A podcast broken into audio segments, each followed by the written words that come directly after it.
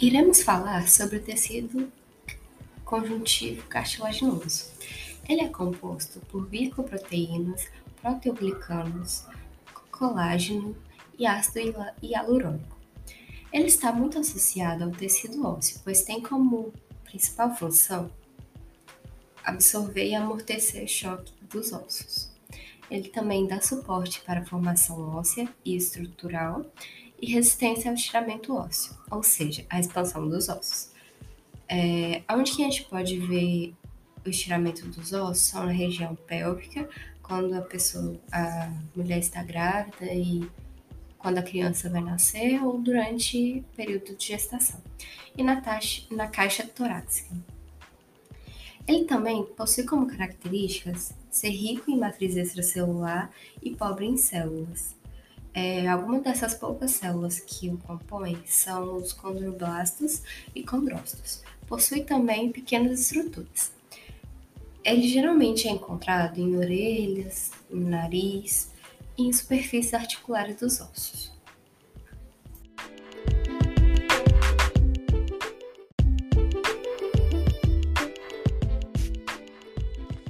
Dando continuidade, a gente vai falar um pouquinho sobre matriz extracelular. Ela é formada por fibrilas de colágeno tipo 2 associadas ao ácido hialurônico, proteoglicanas e glicoproteínas. O alto conteúdo de água de solvatação nas moléculas de glicosaminoglicanas atua como um sistema de absorção de choques mecânicos de grande significado funcional, principalmente nas cartilagens articulares. Outra componente importante é a glicoproteína estrutural condronectina, uma macromolécula com sítio de ligação para condrócitos e fibrilas de colágeno tipo 2 e, e glicosaminoglicanas. Assim, a condronectina participa da associação do arcabouço macromolecular da matriz com os condrócitos.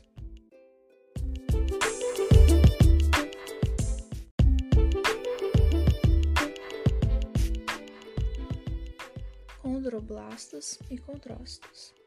Na periferia da cartilagem hialina, observamos os condroblastos, que são células jovens com alto poder de síntese. Apresentam forma alongada e sintetizam os elementos da cartilagem. Mais profundamente, encontramos os condrócitos. São arredondados e aparecem em grupos de até 8 células, chamados grupos isógenos, porque suas células são originadas de um único condrócitos. Os condroblastos são células secretoras de colágeno, principalmente do tipo 2, e da substância fundamental, que são proteoglicanos, glicosaminoglicanos e as glicoproteínas de adesão, como a condronectina. Os nutrientes trazidos pelo sangue, eles atravessam o pericôndrio penetram na matriz da cartilagem e vão até os condrócitos mais profundos. Isso ocorre por difusão através da água, dilatação e o movimento promovido pelas forças de compressão, de compressão e descompressão exercidas sobre a cartilagem. A falta de capilares sanguíneos limita a espessura máxima das cartilagens. O funcionamento dos condrócitos né, depende de um balanço hormonal adequado.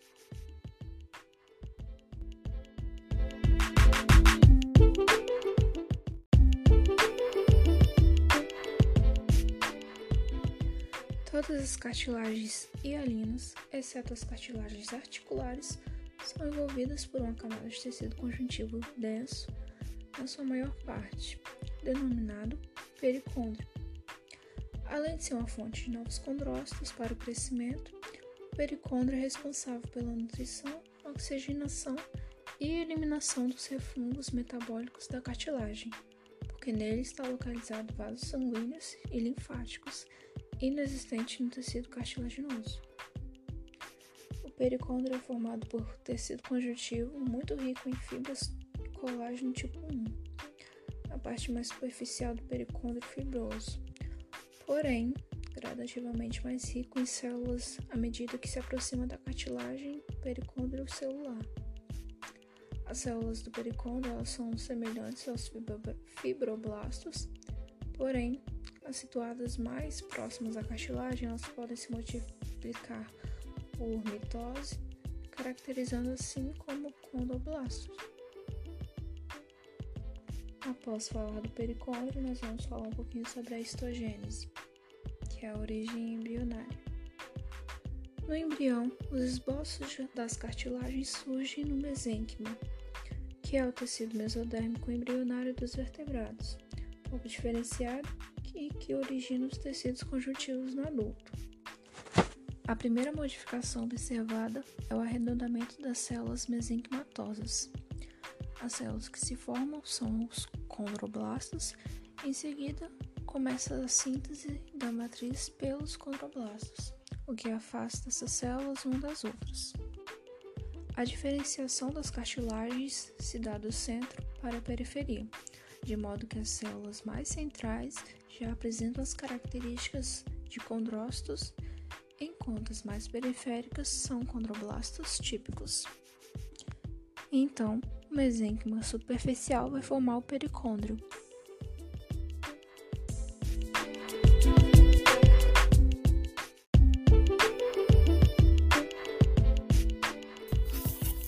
Olá pessoal, meu nome é Selma nesse podcast eu vou estar falando sobre tecido cartilaginoso, eu e o meu grupo.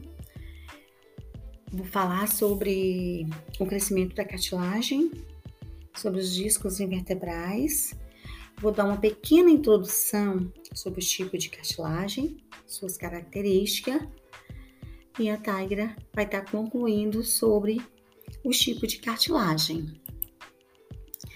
Então, o crescimento da cartilagem deve-se a dois processos.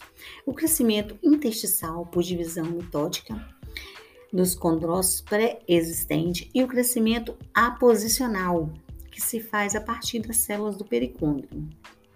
Nos dois casos, os novos condrócitos formados logo produzem fibrilas, colágenas e a substância fundamental.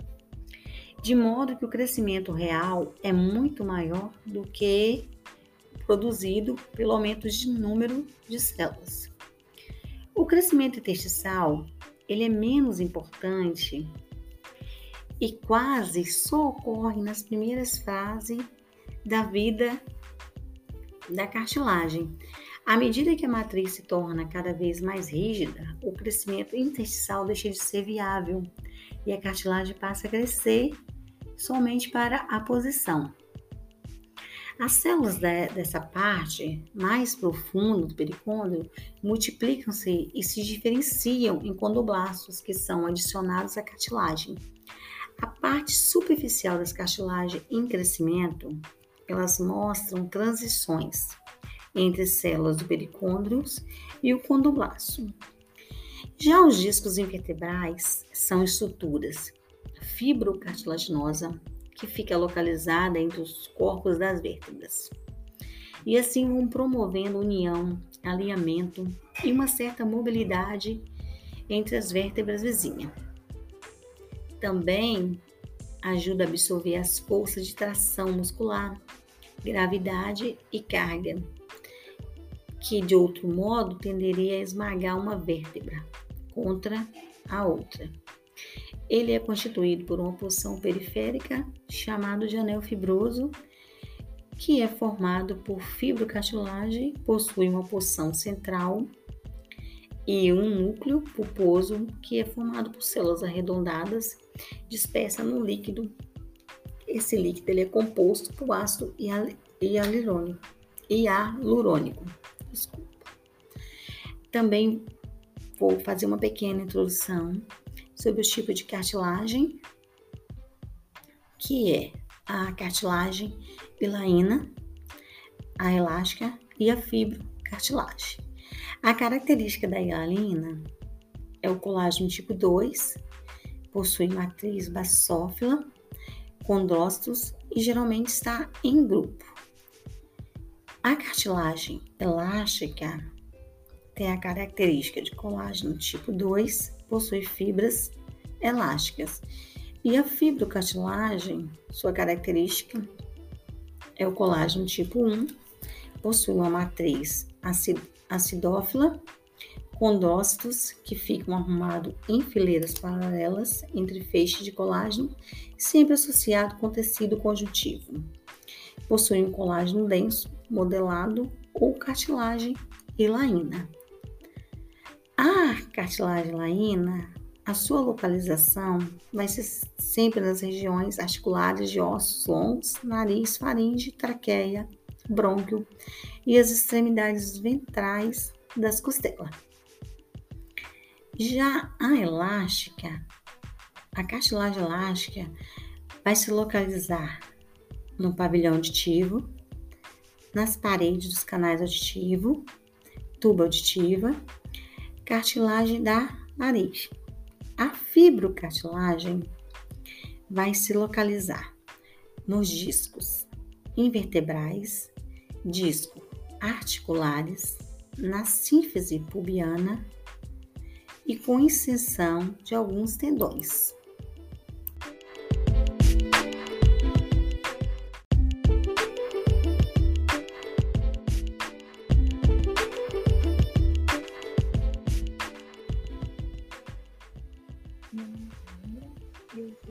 Dar sequência que essa, essa iniciou falando sobre os três tipos de cartilagem. É, a cartilagem hialina é uma forma avascular, ou seja, não possui vasos sanguíneos, compostos de células condrócitos e de matriz extracelular homogênea especializada, contendo colágeno tipo 1, glicosaminoglicanos, proteoglicanos e glicoproteínas multiadesivas. As células mais importantes são os condroblastos, células que são as células jovens, localizadas próximas aos pericôndios, e os condrócitos, que são as células adultas. E conforme os condroblastos produzem matriz e fibras em sua volta, ficam presos pelas secreções e passam a ser chamados de condrócitos. É, Localizam-se, localizando-se no interior das lacunas, que são preenchidas pela matriz cartilaginosa. Os condrócitos sintetizam e secretam enzimas que degradam a matriz cartilaginosa, Assim, possibilita a expansão e o reposicionamento das células do grupo exógeno em crescimento. A cartilagem alina é encontrada no adulto, na estrutura da laringe, traqueia, dos brônquios e ocorre nas extremidades articulares das costelas e na superfície das articulações sinoviais, que essas articulações são localizadas nas mãos, dedos, cotovelos, ombros, joelhos e pés e tem esse nome por possuir líquido sinovial que, por, que previne o desgaste. Essa cartilagem constitui grande parte do esqueleto fetal e depois são substituídos por esqueleto ósseo e desempenha importante papel no crescimento da maioria dos ossos, pois forma o disco epifisário, localizado entre a diáfise e a epífise dos ossos longos em crescimento. A cartilagem elástica está presente no pavilhão auditivo externo e na tuba auditiva, na epiglode, na cartilagem cuneiforme da laringe. Sua principal função é sustentação, flexibilidade e vibração, que está relacionada à laringe e à orelha. Apresenta pericôndrio e cresce principalmente por oposição. Possui alto teor de fibras elásticas, elastina, em sua matriz e pouca quantidade de colágeno. Essa composição garante maior elasticidade que é encontrada na cartilagem alina. Ela é resistente à degeneração, porém seu grau de regeneração é limitado após sofrer lesões. Os seus principais componentes são colágeno tipo 2, fibra elásticas, elastina, substância fundamental, condoblastos e condrócitos, e ela apresenta pericôndrio. A cartilagem fibrosa é, trata-se de um tecido de transição entre o conjuntivo denso modelado e a cartilagem alina. É, ela é encontrada no disco invertebrais, na inserção de ligamentos em tendões e na sínfise pubiana, que são articulações que unem ramos do osso pubiano as extremidades dos ossos pélvicos que dão origem à síntese pública. Os seus componentes são colágeno tipo 1, substância fundamental, condroblastos, condrócitos, que, são, que estão enfileirados entre fibras colágenas.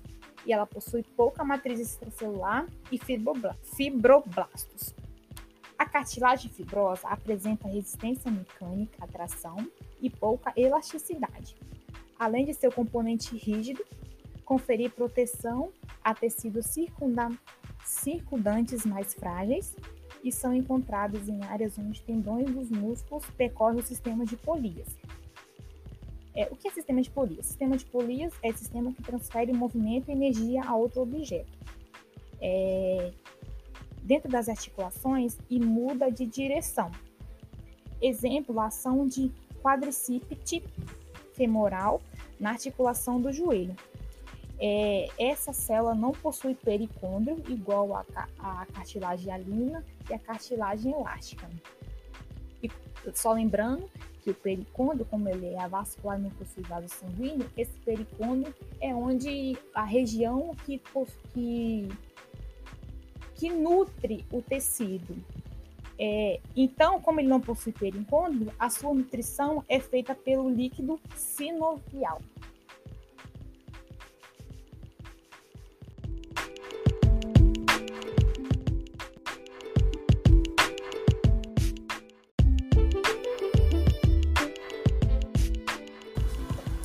É, vamos falar um pouco sobre a hernia de disco, que é uma doença causada pelo desgaste da cartilagem. Esse desgaste ocorre porque a fibrocartilagem não possui pericôndrio, que é responsável por fazer manutenção e regenerar a cartilagem, evitando esse desgaste. Né? É, como esse desgaste, então, o líquido vai acabar saindo, causando assim o rompimento da fibrocartilagem. Com esse rompimento, a fibrocartilagem vai acabar entrando em choque ou tendo contato com o tecido nervoso.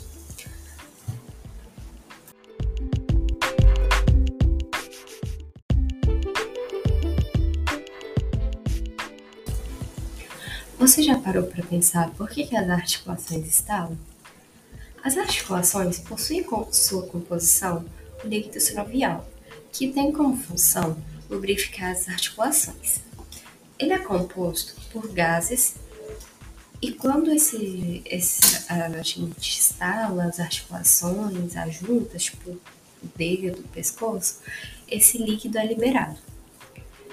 É, instalar, instalar as articulações não faz nenhum mal, porém, se você instalar um local frequentemente ou repetidamente, você pode causar dor, inflamação e lesões e até engrossamento dessa, dessas articulações.